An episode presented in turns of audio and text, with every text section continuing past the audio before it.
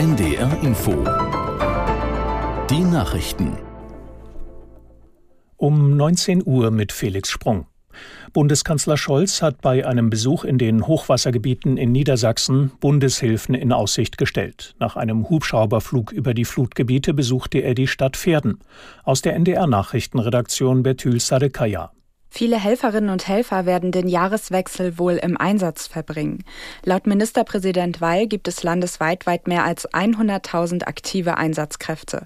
Bundeskanzler Scholz dankte in Pferden heute allen Helfern und zeigte sich beeindruckt von der Solidarität.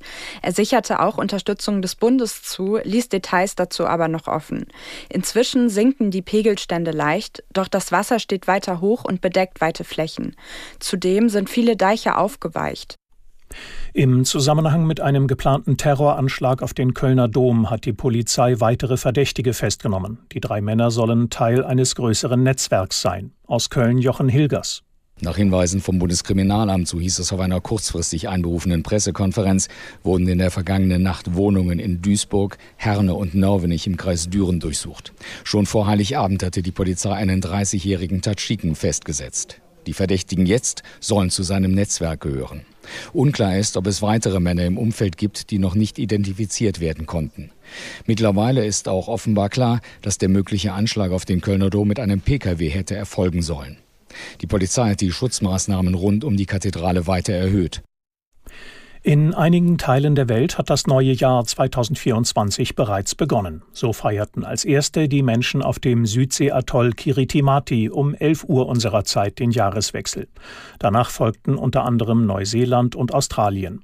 Auch in China hat 2024 offiziell begonnen. Allerdings fallen die Silvesterfeiern dort kleiner aus, weil für die Chinesinnen und Chinesen das neue Jahr nach dem traditionellen Mondkalender erst am 10. Februar beginnt.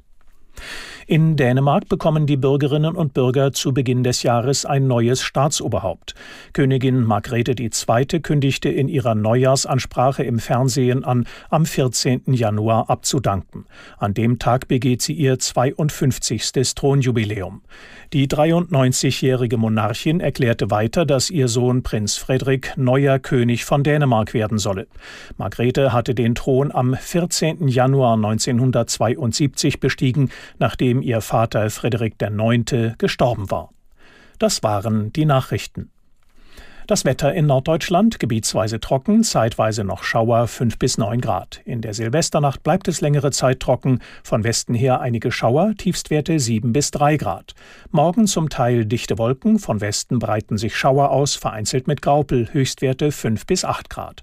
Am Dienstag 4 bis 10 Grad. Es ist 19.03 Uhr. NDR Info, der Jahresrückblick. Momente, die bewegt haben. Januar. 2023 startet chaotisch. In der Silvesternacht kommt es in mehreren Städten zu schweren Ausschreitungen und Krawallen. Besonders eskaliert die Lage in Berlin. In Neukölln, Kreuzberg und anderen Teilen der Hauptstadt greifen Randalierer, Polizisten, Feuerwehrleute und Rettungskräfte mit Pyrotechnik an.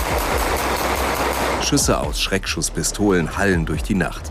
Mehr als 1700 Mal rückt die Berliner Feuerwehr in dieser Nacht aus. Die Angriffe auf Einsatzkräfte, da waren wir eigentlich guter Hoffnung, dass wir auch aufgrund äh, unserer Appelle dieses Jahr äh, nicht angegriffen werden würden.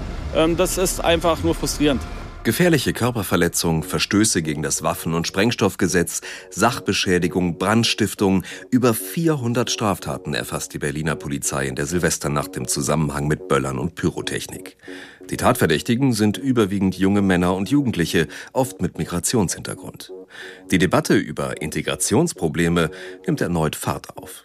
Innenministerin Nancy Faeser fordert schnelles Handeln der Gerichte. Man auch merkt, der Staat ist dort handlungsfähig und zeigt die Grenzen auf, die es hat, weil das natürlich auch Wirkung auf andere Jugendliche hat, auf die betreffenden Straftäter, dass sie merken, ihr Fehlverhalten hat Konsequenzen. Konsequenzen hat auch ein Video aus der Silvesternacht. Verteidigungsminister